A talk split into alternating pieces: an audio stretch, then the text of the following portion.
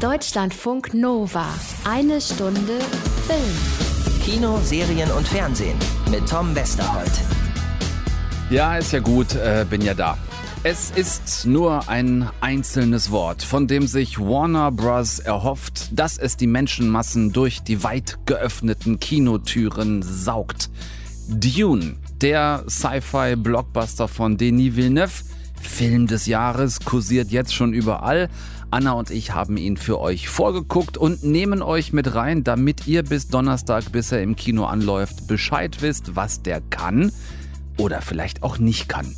Und das ist nicht mal das Highlight heute, denn übernächste Woche, 1. Oktober, wird der Deutsche Filmpreis verliehen und wir haben heute zwei als beste Hauptdarsteller, also bester Hauptdarsteller und beste Hauptdarstellerin nominierte bei uns. Luna Wedler und Jannis Niewöhner, beide nominiert für ihre Hauptrollen in Je suis Karl. Der startet nämlich auch diese Woche, ist ein sehr krasser Polit-Thriller über jungen Rechtspopulismus in Europa und deshalb heute schon die beiden Nominierten zu ihrem neuen Film hier in eine Stunde Film. Außerdem ist Anna auch nicht mit leeren Händen vom Filmfest in Venedig zurückgekommen. Sie bringt uns die neue Sky-Miniserie Szenen einer Ehe mit, genau wie Dune, ein Remake übrigens. Und Anna hat dazu auch mit Hauptdarstellerin Jessica Chastain am Lido gesprochen. Dazu dann noch die wirklich krasse Doku Atomkraft Forever. Ja, ähm, ich gebe zu, wir arbeiten hier heimlich an zwei Stunden Film. Es wird sonst langsam alles wirklich ein bisschen eng hier. Ich würde deshalb dann auch mal loslegen und anfangen. Kurze Frage vorher aber noch. Warum steckt meine Hand hier in dieser komischen Holzschachtel? Zieh deine Hand aus dem Kasten. Und du stirbst. Was ist in dem Kasten? Schmerz. Deutschlandfunk Nova. Hast du den Wein? Nee, habe ich im Auto vergessen. Ich gehe nochmal los. Ja. Du, ich habe ein Paket angenommen für Frau Papke, ne? Falls sie klingelt, steht hier. Okay. Gleich.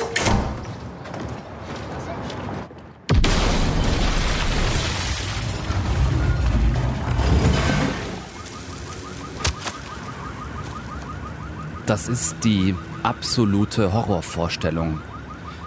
Ihr verlasst kurz die Wohnung, um irgendwas Vergessenes zu holen. Zum Beispiel wie hier was im Auto Vergessenes. Die restliche Familie bleibt natürlich drin. Und als ihr unten auf der Straße ankommt, detoniert eine Bombe und reißt die gesamte Wohnung in Stücke. Eine Mutter und zwei Kinder sind sofort tot. Der Mann und Vater, dem das passiert, ist Alex Bayer. So gut von Milan Peschel gespielt, dass auch er nominiert ist für einen deutschen Filmpreis 21. Bester Nebendarsteller in diesem Film Je suis Karl. Alex hat noch eine gerade erst erwachsene Tochter, Maxi. Die war wie er auch nicht zu Hause in der Wohnung. Die kommt gerade von einem Frankreich-Aufenthalt zurück. Totaler Schock, als sie mitbekommt, was passiert ist. Ihre Mama und ihre beiden jüngeren Brüder sind tot und angeblich war die Explosion ein islamistischer Terroranschlag. Der Vater ist völlig paralysiert, verdrängt, was passiert ist, will diesen Verlust nicht wahrhaben. Maxi, gespielt von Luna Wedler, geht dagegen immer mehr in die Offensive. Die Mama ist tot. Sie ist tot, ja? Hör auf damit! Das ist quasi der Wendepunkt 1 im Film. Maxi, die ab jetzt von der sensationsgeilen Boulevardpresse verfolgt wird, äh, kommt eigentlich politisch eher aus der linken Ecke, stellt aber fest, dass sie arabischstämmige Männer plötzlich mit ganz anderen Augen anschaut. Und dann lernt sie auch noch Karl kennen, gespielt von Jannis Niewöhner. Ganz zufällig begegnet sie ihm, diesem charismatischen, irre gut aussehenden Typ, der ebenso zufällig von ihrer heftigen Geschichte gehört hat und jetzt gerne eine Schulter zum Anlehnen bietet. Ähm, wie alt bist du? 25. Was ist dir am wichtigsten? Vertrauen. Was wäre für dich das Schlimmste? Sinnlos zu sterben. Und das Beste? Sinnvoll. Karl ist Mitglied, man könnte auch sagen, so eine Art Anführer einer europaweit agierenden Gruppe von, sagen wir mal, jungen europäischen Konservativen, ähm, der klassische Wolf im Schafspelz, ähm, hochgradig rechtspopulistisch unterwegs, aber viel gefährlicher, weil viel intelligenter, undurchsichtiger agierend, nicht so offensichtlich, wie wir das von vielen Rechtspopulisten aus der Realität kennen. Und damit an dieser Stelle Stopp im Storytelling. Den Rest müsst ihr dann tatsächlich ab Donnerstag im Kino sehen. Mehr mag ich an dieser Stelle nicht verraten, zumindest nicht dazu, wie diese Geschichte Geschichte weitergeht. Inszeniert hat Je suis Karl Christian Schwocho, den kennt ihr als Macher von Bad Banks, der auch hier ein wirklich großartiges Gespür für die Materie beweist. Ähm, in diesem Fall einen wirklich authentisch jungen Nerv zu treffen, diese ganze rechte Gruppe oder Organisation äh, mit diesem internationalen Flair dahinter. Es wirkt absolut beängstigend real in, in vielen Szenen. Es sind vielleicht zwei, drei dabei, in denen Nebenrollen nicht so gut besetzt sind, fand ich. Da kippt es durchaus etwas ins Unglaubwürdige, da wirkt es in Nuancen so ein bisschen laienhaft, aber vor allem Jannis in der männlichen Hauptrolle macht das absolut Gänsehaut produzierend gut äh, mit seinen unmittelbaren Helfern in der ersten Reihe. Äh, da gibt es zwei weitere, die unbedingt erwähnt werden müssen. Äh, Edin Hasanovic und Marlon Bös. Die drei zusammen so ein bisschen als Führungstrio ähm, des deutschen Ablegers dieser jungen Rechtspopulisten, ähm, die entfesseln wirklich diabolische Machtfantasien vom Allergruseligsten. Und zwar meine ich hier das gute gruselig und nicht das gruselig, wenn man sich wegdreht, weil es so gruselig schlecht wäre, sondern in dem Fall hier wirklich so, dass man ach, es unter die Haut geht.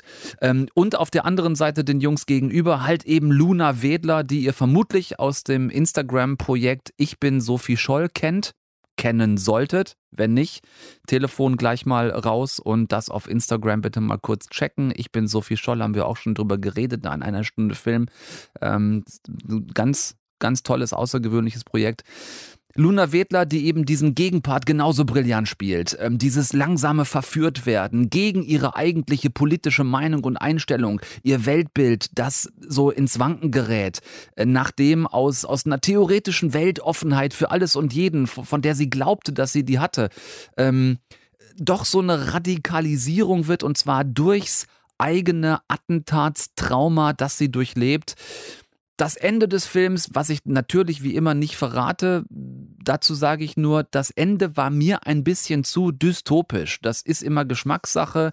Ich finde, dass Christian Schwocho da zusammen mit seinem Drehbuchautor Thomas Wendrich so ein bisschen übers Ziel hinausgeschossen ist. So die letzten paar Minuten des Films, ähm, das müsst ihr aber selbst für euch entscheiden, ob ihr da mitgeht oder ob das für euch vielleicht genau der richtige Ton ist.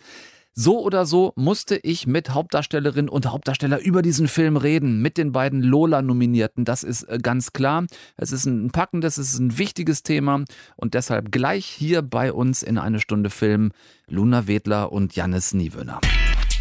Deutschlandfunk Nova. Eine Stunde Film. Nominiert für den besten Film, für den besten männlichen Nebendarsteller und für die beiden besten Hauptdarsteller. Luna Wedler und Jannis Niewöhner in schon angedeuteter Siegerpose. Das könnt ihr nicht sehen im Radio, deswegen übersetze ich das gerne äh, ins Wort. Grüße euch beiden. Schön, dass ihr da seid. Hallo, hallo. Wollte gerade sagen, mal wieder, aber bei Luna, bei dir ist es Premiere in eine Stunde Film. Äh, Jannis kennt das Ganze schon. Das ist ähm, ein wahnsinnig spannendes Topic, was ihr aufgreift in dem Film, weil es oder ja, weil, weil es das Topic sich traut, in diesem Film mal zu sagen. Rechtspopulismus, das sind nicht nur alte weiße Männer. Es gibt tatsächlich auch, auch wenn wir das vielleicht gar nicht unbedingt so gern hören wollen, es gibt auch Jüngere, die diese Ideologien dahinter ganz geil finden. Jetzt habe ich gedacht, leben aber ja wir doch alle irgendwie so in unserer Blase, ne? So du Luna in deiner Zürich-Blase, ähm, Janis wie hier so in unserer Berlin-Blase. Ähm, habt ihr das trotzdem abseits des Films mitgekriegt, schon mal persönlich? Ist das was, was wahrnehmbar ist, da wo ihr euch bewegt, dass es so Tendenzen gibt? Hm, also ich, ich habe äh, persönlich jetzt noch nicht, aber leider ist ja in der Schweiz auch alles sehr konservativ manchmal und da, da schimmert das dann doch äh, sehr durch. Aber ich habe Glück. Ich frage mich immer, wo sind denn diese Leute? Weil mhm. in meinem Freundeskreis irgendwie ist das überhaupt nicht so. Aber trotzdem haben wir Abstimmungen, wo genau in diese Richtung tendieren. Und das ist immer wieder sehr erschreckend. Also wie jetzt auch die letzten paar Abstimmungen. Es ist einfach ja, ja, es ja, war, war in der Schweiz, um das vielleicht kurz zu erklären, für, für, die, die es nicht wissen, was in Deutschland die AfD ist, ist in der Schweiz die SVP, SVP genau. letzten Endes. Und ja. es gab ähm, jetzt irgendwann im Sommer, im Juni, gab es dieses CO2-Gesetz. CO2-Gesetz und das Verhüllungsgesetz. Ja. Und jetzt wird auch über erst jetzt über Ehe für alle und so, mhm. und, so und so weiter. Genau. genau. Und speziell da fand ich interessant, dass die SVP hingegangen ist und gesagt hat, ja, es wären vor allem irgendwie so die 18- bis Mitte 30-Jährigen ja, gewesen. Ja. Ne, die, also eben, ähm, die sind da irgendwo. Ich die gewählt haben? Ja, ja, genau, richtig. Ja, ja, weil die natürlich auf die Angst der Leute auch äh, mhm. anspielen oder Angst schüren und, und dann aber, und darum geht's ja auch, wie die neue Rechte ähm, das so verkaufen, dass Leute sich dem auch hingeben können. Ich kenne es aber auch nicht aus, aus, aus meiner näheren ja. Umgebung. Oder ich... Ähm, Andererseits ist das auch so ein Prozess, der so ganz langwierig ist und mhm. so über die Jahre stattfindet. Ja. Und, und über, also natürlich kriegen wir das mit. Das, die AfD ist im Bundestag, Mann. Also das mhm. ist so, ja. all diese Dinge passieren gerade und es wird, ob man will oder nicht, nimmt man es natürlich immer irgendwie an und es kriegt eine komische Normalität und man darf das nicht vergessen, dass wir rechtsradikale Leute im Bundestag haben ne? und dass man die da rauskriegen muss. Und gleichzeitig muss man natürlich ähm, auch sich bewusst sein, dass es darüber hinaus auch Bewegungen gibt, die metapolitisch ihre Botschaft so unter die Gesellschaft streuen mhm. und das eben noch viel weniger, da viel weniger bei erkannt werden, weil das genau deren Ziel ist, mhm. ähm, ja, ähm, sozusagen etwas nach außen hin zu vermitteln, was wir erstmal nicht mit ähm, rechts verbinden. Das ist diese ähm, diese Wolf im Schafspelz Nummer, die auch wiederum fantastisch auf den Film passt, weil genau das ist ja ähm, deine Figur, Janis, genau das ist ja Karl. Der äh, wandelt ja irgendwo so zwischen Verführer und, und Rattenfänger.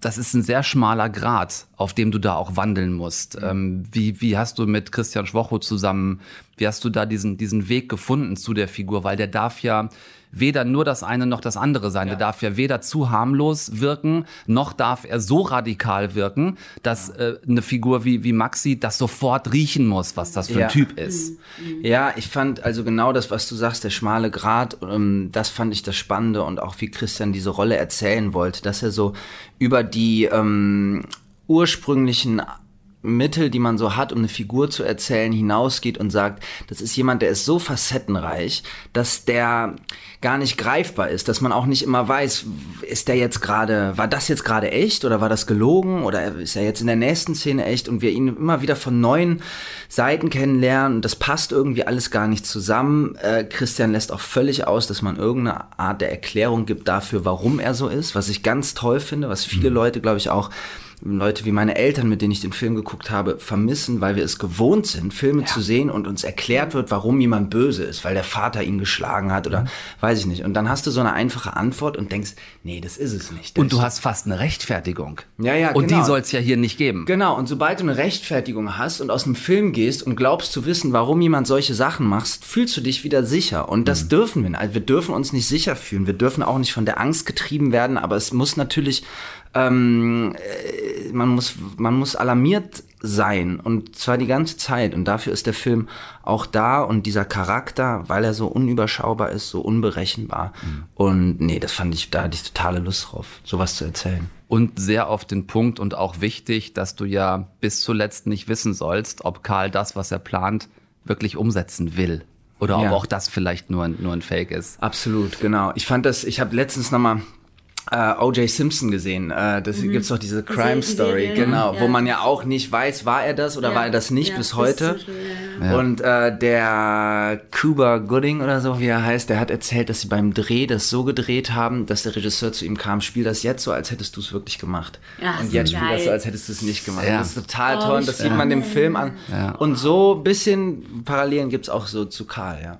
Ja, so kurz vorsichtig rüber. Haben wir noch einen kleinen Augenblick zumindest? Und zwei Fragen noch? Zwei schnelle. Zwei schaffen zwei Stelle, weil ich natürlich ähm, Luna auch gern fragen würde in Bezug auf Maxi, die ja genau den, den gegenteiligen Prozess durchläuft. Eigentlich aus einer sehr linken Position kommend, durch das, was sie erlebt, sich radikalisieren lässt. Auch da an dich die Frage, wie habt ihr das ausgelotet? Weil ich auch bei dir finde, das ist, das ist immer ganz scharf am Rand, aber es ist nie drüber. Es kippt nie rüber, dass man denkt, komm, das ist jetzt echt unrealistisch. Das ist, das ist schön, dass du das sagst, weil das war während dem Dreh auch immer wieder eine Frage, die Christian und ich uns gestellt haben. Okay, ist das jetzt wirklich glaubwürdig, dass, dass, dass sie da so schnell oder halt da reinkommt? Und ich habe also für mich als Schauspielerin und als ich in Maxi reingegangen bin, ich konnte das immer rechtfertigen durch, wenn man so einen Verlust, äh, wenn man da einfach, es geht ja auch darum, was passiert mit einem, äh, wenn du einfach deine Liebsten verlierst. Ähm, Ja. Und das rechtfertigt für mich alles. Und, und eben dann trifft sie auf diesen Karl, der eben auch ihr das erste Mal irgendwie Halt gibt, Nähe gibt, Liebe gibt, Verständnis und eben auch Antworten auf ihre Fragen. Also ich sehe sie auch überhaupt nicht als ein Opfer, sondern als eine Kämpferin, die wirklich einfach wütend wird und Fragen hat, hat und, und antworten möchte. Und die gibt er ihr halt. Und deshalb ist das für mich sehr nachvollziehbar, dass man da halt, wie wir alle, wie, wie verführbar sind wir, oder? Ja. Dass man da halt schnell verführt Ja, wird. Dann für heute eine letzte Frage. Äh, Janis ist raus, tut mir leid, weil du spielst gerade gegen dich selbst. Also du, du bist jetzt beides. Du bist irgendwie Karl und du bist Felix Krull. Also Typ? du, der mal kurz irgendwie raus, aber ein Wort, Luna, weil wir bisher noch nicht drüber reden konnten, muss ich von dir noch hören äh, zu Sophie Scholl, Oh Ja. was so ein spannendes Projekt ist, ähm, was jetzt sich über einen langen Zeitraum erschreckt, ähm, Ja. erstreckt und auch erschreckt beim Zugucken. Sag uns kurz noch irgendwie was dazu, was wir da jetzt noch erwarten dürfen, weil natürlich das, was du sagen kannst, weil sich jeder fragt, irgendwann im Februar muss das Ding zu Ende gehen. Wie weit treibt ihr es? das ist ja eben, wie du auch sagst, das ist ja auch das Tragische eigentlich und auch das Schöne, also wir wissen ja eigentlich, wie die Geschichte ausgeht und wir hören damit auf, weil es muss ja auch immer einen Grund haben, warum Sophie die Kamera an oder warum sie Sachen festhält und wir hören auf am 18. Februar, wenn sie verhaftet wird. Genau. Und danach gibt es noch so ähm, Material von der Weißen Rose und wie es danach weiterging und so.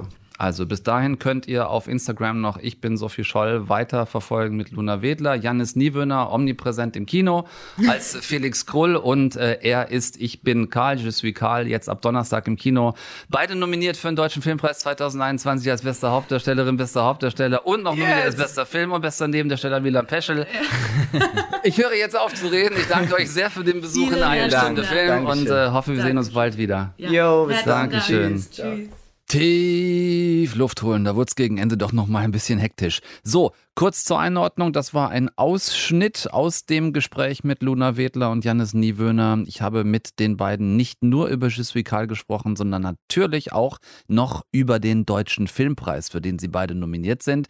Das hört ihr dann allerdings in zwei Wochen, weil ein bisschen Zeit ist ja noch bis zum Filmpreis. Aber weil Karl diese Woche startet, das also jetzt und der Teil, wo wir über den Filmpreis geredet haben, dann in zwei Wochen. Deutschlandfunk Nova. Eine Stunde Film. Irgendwas geschieht mit mir. Irgendwas erwacht in mir. Ich kann es nicht kontrollieren. Was hast du gesehen? Es wird einen Kreuzzug geben. Träumst du oft von Dingen, die genauso passieren, wie du es geträumt hast? Ja.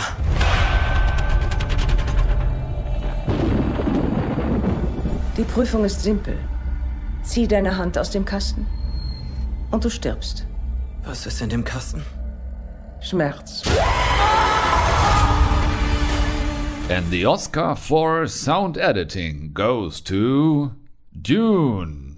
Das ist meine einfachste Oscar Prediction 2022. Anna, das ist das, was ich gerne an dieser Stelle weissagen möchte. Dune wird den Oscar gewinnen für Sound Editing. Vielleicht auch noch irgendeinen anderen, aber den glaube ich auf jeden Fall.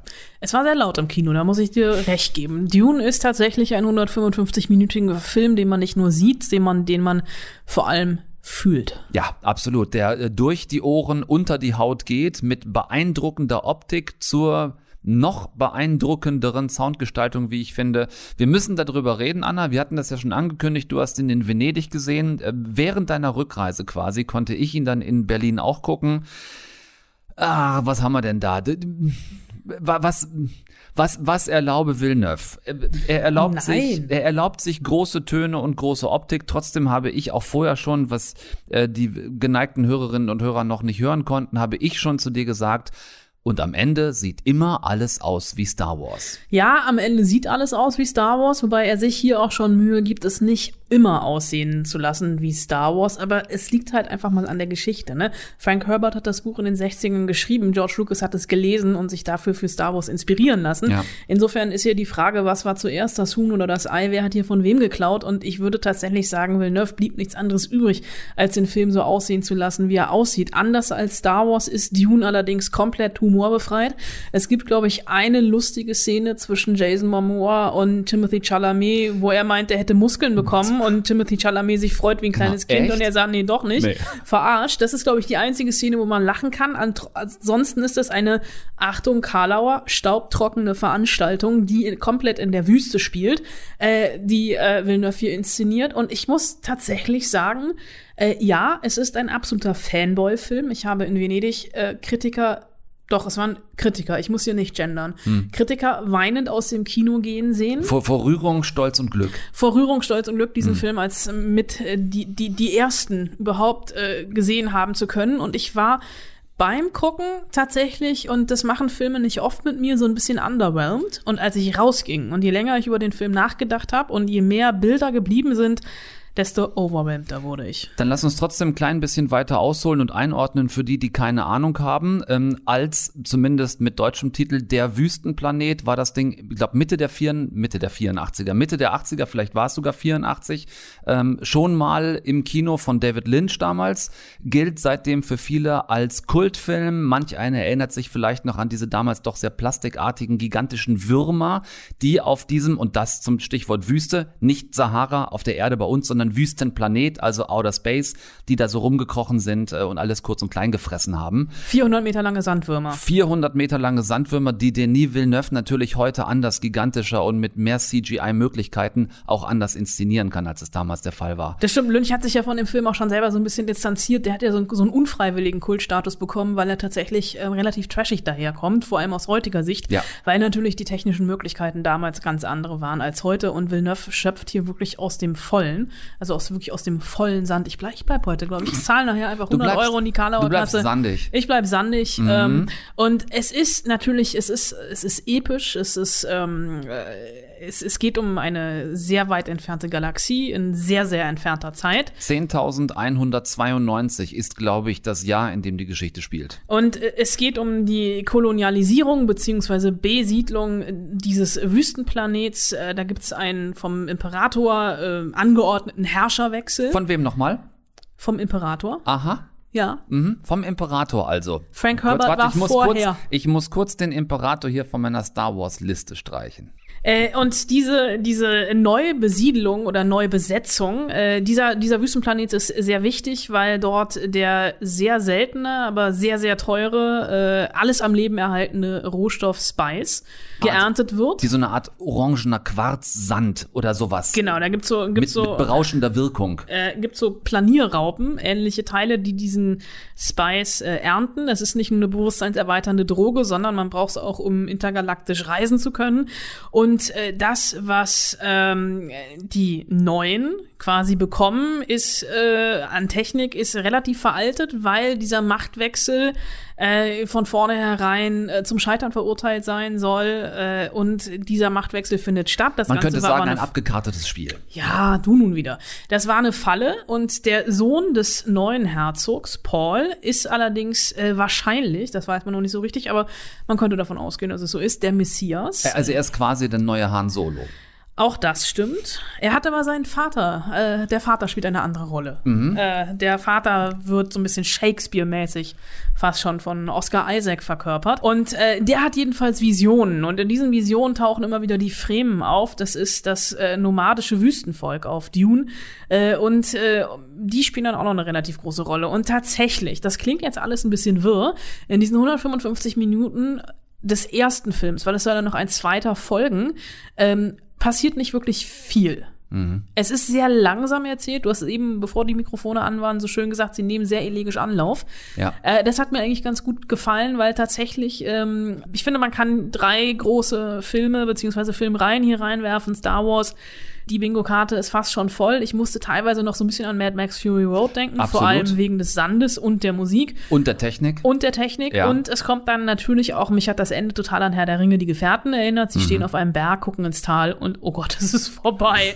und das Problem ist, Villeneuve hat noch nicht mal angefangen, Teil 2 zu drehen. Das heißt, wenn das jetzt floppt, das Ding, ja, und es keinen zweiten Teil geben wird, dann, Dann war es eine wirklich gut aussehende, gut klingende Zeitverschwendung. du bist viel zu hart zu diesem Film, Findest du? finde ich. Ich möchte ein bisschen softer werden und sagen, dass mir Timothy Chalamet sehr gut gefallen hat in der Rolle des Paul, als auch wenn ich dann sofort gerne wieder ketzerisch dranhängen möchte, junger Padawan, weil auch die Parallele wirklich eindeutig ist.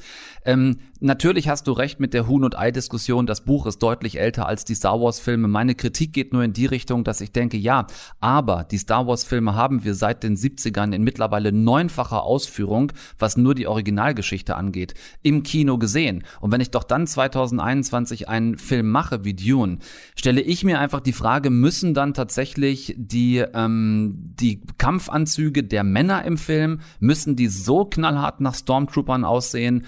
Müssen die Frauen so fludderige Gewänder, die im Wind fliegen, anhaben, wie ich es auch schon bei Natalie Portman gesehen habe? Ja, aber sollen die rosafarbene Tütüs tragen? Nein, das nicht, aber wo ist ein bisschen mehr Fantasie für eine komplette Neugestaltung? Warum? Weißt du, was ich gut fand? Das einzige, was mich, was mich ausstattungsmäßig als Item überzeugt hat, ist dieser Armreif, den sie tragen. Wenn man da drauf drückt, hat man so ein kurz sichtbares Schutzschild um den ganzen Körper. Da habe ich gedacht, okay, das ist geil, das kann ich mir sogar vorstellen. Im Jahr 10.100 wird es sowas wahrscheinlich geben. Ja, um das an zwei Stellen zu entschärfen. Die erste, ja. Du musst dir auch mal Denis Villeneuve vorstellen, der dieses Mammutprojekt angegangen Der ist. soll sich mal mich vorstellen. äh, Timothy Chalamet gecastet hat und dann auf der Pressekonferenz in Venedig sagte, die größte Herausforderung dieses Films war, das Haar von Timothy Chalamet äh, zu re regieren, also anzuleiten, weil das ein eigener lebender äh, Organismus. Organismus. ist. Und das, also er hatte nicht nur diese unglaublich großen Wüstensets, er hatte nicht nur dieses Schauspielensemble um Chalamet, um Oscar Isaac, Javier Bardem, Rebecca Ferguson. äh, Rebecca Ferguson, Stellan Skarsgård, den man sehr lange braucht, um, um ihn unter seinen ganzen Fettschichten zu erkennen. es sei denn, man erinnert sich ein bisschen an Fluch der Karibik und Stiefelriemen Bild. Das stimmt. Äh, und dann kommt auch noch die Frisur von Timothy Chalamet ins Spiel, die Mit- gebändigt werden muss. Und dann, was du sagst, das spielt irgendwie in 10.191, ja, aber es ist auch ein Kommentar auf die Gegenwart. Das war ein Kommentar auf die Gegenwart in den 60ern, als Herbert es geschrieben hat. Es geht in diesem Film eben auch, es geht um die Zerstörung eines Ökosystems, es geht um Kolonialisierung. Äh, die Fremen sehen nicht zu, äh, nicht ohne Grund aus äh, die gefühlt wie die Taliban. Ja.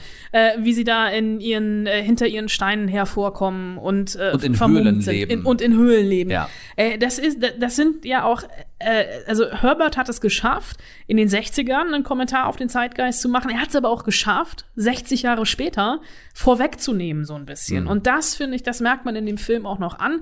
Die Rolle der Frau wird, wenn es denn einen zweiten Teil gibt, einen viel viel größeren Einfluss haben als jetzt. Wir haben, Haben ja müssen. haben müssen. Wir haben ja jetzt vor allem Zendaya mit ihren äh, orakelhaften, Seherischen seherischen Fähigkeiten. Fähigkeiten. Wir Mhm. haben Rebecca Ferguson, die auch einem, einem weiblichen Geheimbund angehört. Ähm, da ist äh, ja elegischer Anlauf. Da ist noch sehr viel Potenzial für einen zweiten Teil und ich will diesen zweiten Teil aber sehen. Deswegen bitte ins Kino gehen, damit So. bei Warner am Ende die Kassen klingeln und die sagen, hier, Denis Villeneuve, hast du noch mal 165 Millionen, mach doch bitte die Teil Genau. Macht, macht das Ding doch bitte auch noch fertig. Da bin ich komplett bei dir, Anna. Ihr bekommt ab Donnerstag Dune, die Neuauflage des Lynch-Klassikers von, es war tatsächlich 84, habe nochmal nachgeguckt. Jetzt also quasi fast 40 Jahre später. Das ist schon beeindruckend.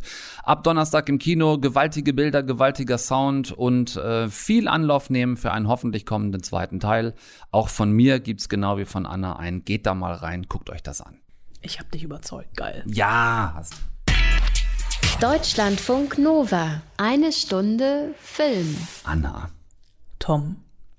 in meiner Dune-Erregung eben, ne? Habe ich ganz vergessen zu sagen, dass wir ja noch weiterreden wollten. Das stimmt. Das mache ich jetzt. Anna und ich wollen gern noch ein bisschen weiterreden. Vielleicht wollen wir uns streiten. Nein, nein, Nicht. nein. Wir wollen es. Ich glaube nicht, dass wir uns streiten wollen. Nicht, wenn du aus Venedig endlich wieder da bist, schwer vermisst, wie du warst, ne? Und, äh, und wir die Chance haben, ähm, Szenen einer Ehe miteinander zu durchleben. Damit meinen wir nicht eine Stunde Film. Eigentlich ist das schon auch ein bisschen wie in eine Stunde Film. Also vielleicht Szenen einer Berufsehe oder so, aber im Großen und Ganzen, finde ich, kommen wir diesem Ingmar Bergmann-Klassiker von 1973 manchmal durchaus nahe, wenn wir uns über den einen oder anderen Film oder die ein oder andere Serie äh, auseinandersetzen. Ähm, ab Montag gibt es auf Sky tatsächlich wieder echte Szenen einer Ehe, Scenes of a Marriage, dieses Mal als HBO-Miniserie und nicht mit Liv Ullmann und Erland Josephson in der Hauptrolle, sondern mit Jessica Chastain und Obacht, Oscar Isaac, der also jetzt in Dune und in Szenen einer Ehe parallel neu draußen ähm, es ist eine Neuauflage, die nämlich in Venedig gerade Premiere hatte, wo du herkommst. Warum jetzt diese weitere Neuauflage? Weil sich, und ich bin in einer Zeitschleife gefangen, ich habe das bei Dune schon gesagt, die Zeiten geändert haben. Klar, Szenen einer Ehe war und ist die Vorlage zumindest im Geiste für zahlreiche Filme und Serien über Paarbeziehungen und da meint man eigentlich nicht Star Wars, sondern Filme wie äh, Richard Linklaters Before-Reihe oder Marriage Story. Inspiration für sehr viele und nun ja 50 Jahre nach dem Original eben auch Inspiration für eine Neuauflage. Okay, dann lass uns auch hier wie eben schon noch mal kurz drüber reden, worum es geht, zumindest für diejenigen, die sich weder an 1984 noch an 1973 besonders gut erinnern können. Wo warst du eigentlich 1973? Ah, egal, lassen wir da das. Da war ich äh, ein, ein äh, vielleicht schon ein, ein Traum, äh, ein kühner Traum in den nicht weiter geäußerten Vorstellungen meiner Eltern. Okay. Also, äh, Szenen einer Ehe, ja, um, äh, sind im wahrsten Sinne des Wortes Szenen einer Ehe, ein Paar Anfang 40. Das war nicht zu erwarten. Verrückt, ne? Jessica Chastain spielt Mira, äh, eine Karrierefrau in Boston. Jonathan, ihr Mann, äh, ehemals orthodoxer Jude, aber dem Glauben abgewandt, der ist Philosophieprofessor. Zusammen haben die beiden eine kleine Tochter, Ava. Und Jonathan mit seinen flexiblen Arbeitszeiten, der kümmert sich in erster Linie um das Kind. Und Mira macht Karriere, arbeitet ständig, oft, ist tagelang auf Dienstreise das etc. Das kann nicht gut gehen. Und die Serie beginnt mit einem Interview für eine Studie über moderne Genderrollen in monogamen Beziehungen. Also auch wie schon beim Original liegt dem Ganzen ein Interview zugrunde. Dann gibt's ein Abendessen mit Freunden, die sich offen und schonungslos streiten. Und einen Tag später ist dann für die beiden der Auslöser, äh, ja, dass ihre bis dahin zwölf Jahre andauernde Liebesgeschichte vielleicht doch angezweifelt werden könnte. Mhm. Und über die fünf Folgen, die es gibt, sehen wir sie dann kämpfen, sich lieben, sich trennen, wieder versöhnen. Das ist quasi ein Auf und Ab der Beziehung. Ja. Ähm, was ist denn da jetzt der große Unterschied ähm, in der Ehe heute vielleicht ja, 50 Jahre später inszeniert? Es gibt diesen Gender Swap. Das heißt, hier werden die klassischen Geschlechterrollen von damals gebrochen und die Serie erzählt davon, wie schwierig persönlich und professionell und unter welchem sozialen Druck eigentlich private Liebesbeziehungen stehen. Nur eben mit vertauschten Geschlechterrollen zum Original und das war's auch, was Jessica Chastain, die Mira ja spielt, so begeistert hat.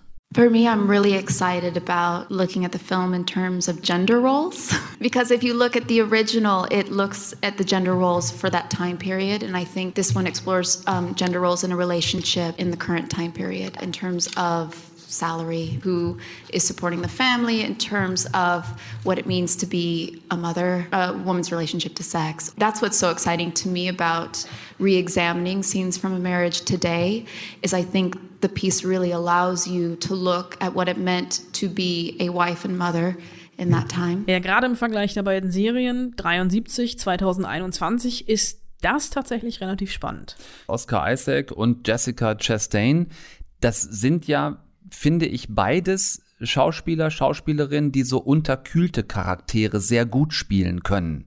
Wie machen die sich hier gemeinsam als Paar? Es ist tatsächlich äh, unglaublich, was zwischen den beiden passiert. Also diese Chemie, es klingt immer so pathetisch, ne? so, ah, wenn man nicht weiter weiß als Filmkritiker, sagt man halt, die Chemie zwischen den beiden stimmt. Aber das ist hier, also ich habe selten ist so gesehen. Ne? Die haben zusammen an der Schauspielschule schon studiert, die kennen sich seit Jahren, äh, sind befreundet, die Kinder äh, sind in der gleichen Kita, die haben eine gemeinsame WhatsApp-Gruppe und die haben auch schon in A Most Violent Year zusammen gespielt und es gab in Venedig auf dem roten Teppich einen Moment, wo er ihren Arm küsst, da hat selbst außerhalb der Serie kurz geknistert. So ein Slow-Motion-Moment. Genau, einfach mal auf Twitter suchen, findet ja. man relativ schnell. Genau. Ähm, man merkt da wirklich dieses unglaubliche Vertrauen zwischen denen, da wurde denen auch schon wieder irgendwie eine Beziehung hinterher gesagt, beide sind glücklich verheiratet Kinders, das sind Schauspieler, die können das, ja. So. Es ist natürlich von Vorteil für die Serie, die dem Thema geschuldet nämlich auch sehr viele intime Momente hat. Because of our friendship for so long, that was one thing that I was thinking about, you know, in playing this. They have these books that um, they give to couples, and I, I got it. My husband and I got it. But it was basically like person A and person B, and you answer all these questions. So I filled it out from my character's point of view. So it was things like, uh, what was your favorite memory of your wedding? And so I was imagining their wedding, and then I wrote something down, like watching Jonathan dance. Um, I handed it to Oscar, and he filled out his answers from Jonathan's point of view. So we had this Bible of the relationship before the beginning of um, episode one. So that kind of created, it started us on a new, like, okay, it's not Oscar, this is Jonathan. Beide sind mit ihren Figuren sehr verbunden, sehr kämpferisch, was ihre Positionen angeht. Und der israelische Regisseur Hagai Levi, der hat die Vorlage unter anderem auch für In Treatment geschrieben. Das heißt, der weiß, wie man Paartherapien inszeniert. Und das kann er hier auch, weil oft ist gar nicht die Person im Bild, die redet, sondern die, die die schauspielerische Reaktion zeigen müssen auf das, was gesagt wird. Und das ist eine ganz feine Gabe der Beobachtung und natürlich auch ein ganz feines Spiel von den beiden. Jede Folge hat einen Prolog, wo einer der beiden am Set zur Arbeit geht und dann in der Rolle verschwindet. Und daran sieht man auch, dass es eine Ansammlung inszenierter Szenen ist. Also wirklich Szenen einer Ehe. Und äh, ich hätte, ich konnte es leider nicht, ich hätte die fünf Folgen am liebsten am Stück weggeguckt. Scenes of a Marriage nennen wir es an dieser Stelle nicht ohne Grund, denn wenn ihr es euch seit gestern möglich auf Sky anschauen wollt, gibt es bisher nur die englische Originalfassung, also deutsche Synchro ist noch nicht vorhanden, die soll im November irgendwann rauskommen. Ähm, könnt ihr euch jetzt anschauen, die Miniserien-Neuauflage des Ingmar Bergmann-Klassikers von 1973, jetzt auf Sky.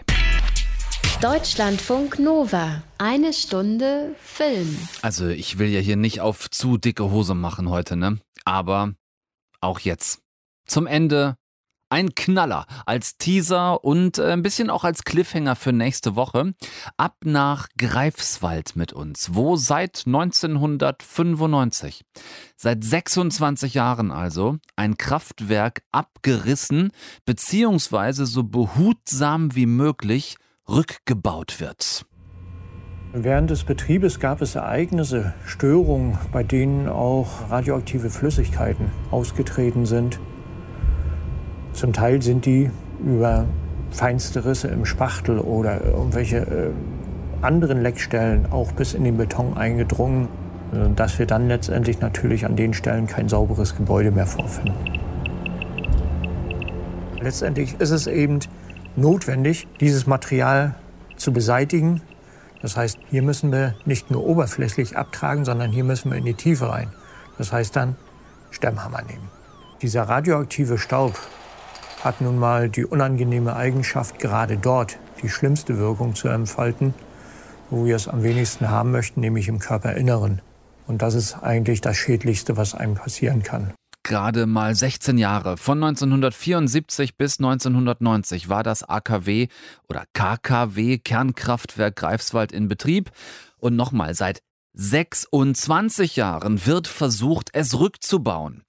70 Jahre muss alleine der Reaktor zwischengelagert werden, bis er nur noch so wenig strahlt, dass er dann auch mal zurückgebaut werden kann. Und was dann am Ende mal in irgendeinem Endlager landet, wenn denn dann mal eins gefunden ist, das muss dort in Behältern eingelagert werden, die, Achtung, kein Witz hier, das ist kein Hollywood, die dann eine Million Jahre dicht halten. Sowohl die Behälter als auch nach Möglichkeit das Endlager.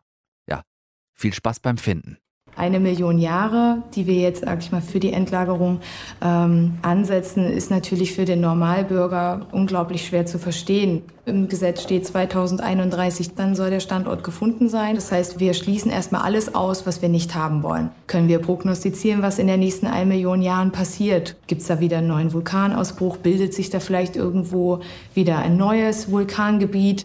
Und Erdbeben, genau das Gleiche. Da gibt es auch so typische Herde in Deutschland und auch da wollen wir natürlich ein Endlager nicht haben. Wir wissen, in einer Million Jahre werden etwa nach aktuellen Berechnungen etwa zehn Eiszeiten auftreten. Ja, wir müssen also ein Endlager finden für unseren ganzen Atommüll, das zehn Eiszeiten aushält. Es ist wirklich der absolute Irrsinn, den uns Carsten Rau in seinem Film Atomkraft Forever erzählt. Es geht um Sinn und Irrsinn der Kernenergie und selten habe ich das tatsächlich so unaufgeregt und eben so ohne moralischen Atomkraft, nein danke, Moralzeigefinger gesehen, ähm, wie in diesem Film hier. Also keine Polemik, kein Populismus, stattdessen reale Bilder aus den Werken und zwar aus Geschichten geschlossenen genauso wie aus noch offenen. Dazu Experten, die sich auskennen, Fürsprecher genau wie Gegner. Geht da bitte schon mal rein. Äh, jetzt ab Donnerstag ist Atomkraft Forever im Kino. Nächste Woche hört ihr hier bei uns den Macher zum Film. Wir vertiefen das dann gemeinsam noch. Ich habe heute mit Carsten Rau gesprochen. Das war irre aufschlussreich, aber es war tatsächlich einfach zu schade, um dieses Gespräch hier irgendwie noch ans Ende der heutigen Sendung eine Stunde Film zu stopfen. Deshalb Carsten Rau nächsten Dienstag, dann in bester Gesellschaft, unter anderem zusammen mit Regisseur Philipp Stölzel. Mit dem reden wir dann über seinen Film Schachnovelle. Anna Wollner ist natürlich nächste Woche auch wieder mit dabei, gar keine Frage. Für heute ist erstmal Schluss mit Ich. Tom Westholt ist raus. Ich danke für eure schönen Ohren. Ähm, bitte gesund bleiben, bitte aufpassen, bitte nichts gucken, was ich nicht auch gucken würde. Äh, bis nächsten Dienstag euch ein, ja, ein wohlwollendes, einigermaßen gut gelauntes und ähm, so fröhlich wie mögliches Ahoi zusammen. Macht es euch schön, aber bitte nicht zu wild. Nächsten Dienstag hören wir uns sehr gerne wieder. Deutschlandfunk Nova. Eine Stunde Film. Jeden Dienstag um 20 Uhr. Mehr auf deutschlandfunknova.de.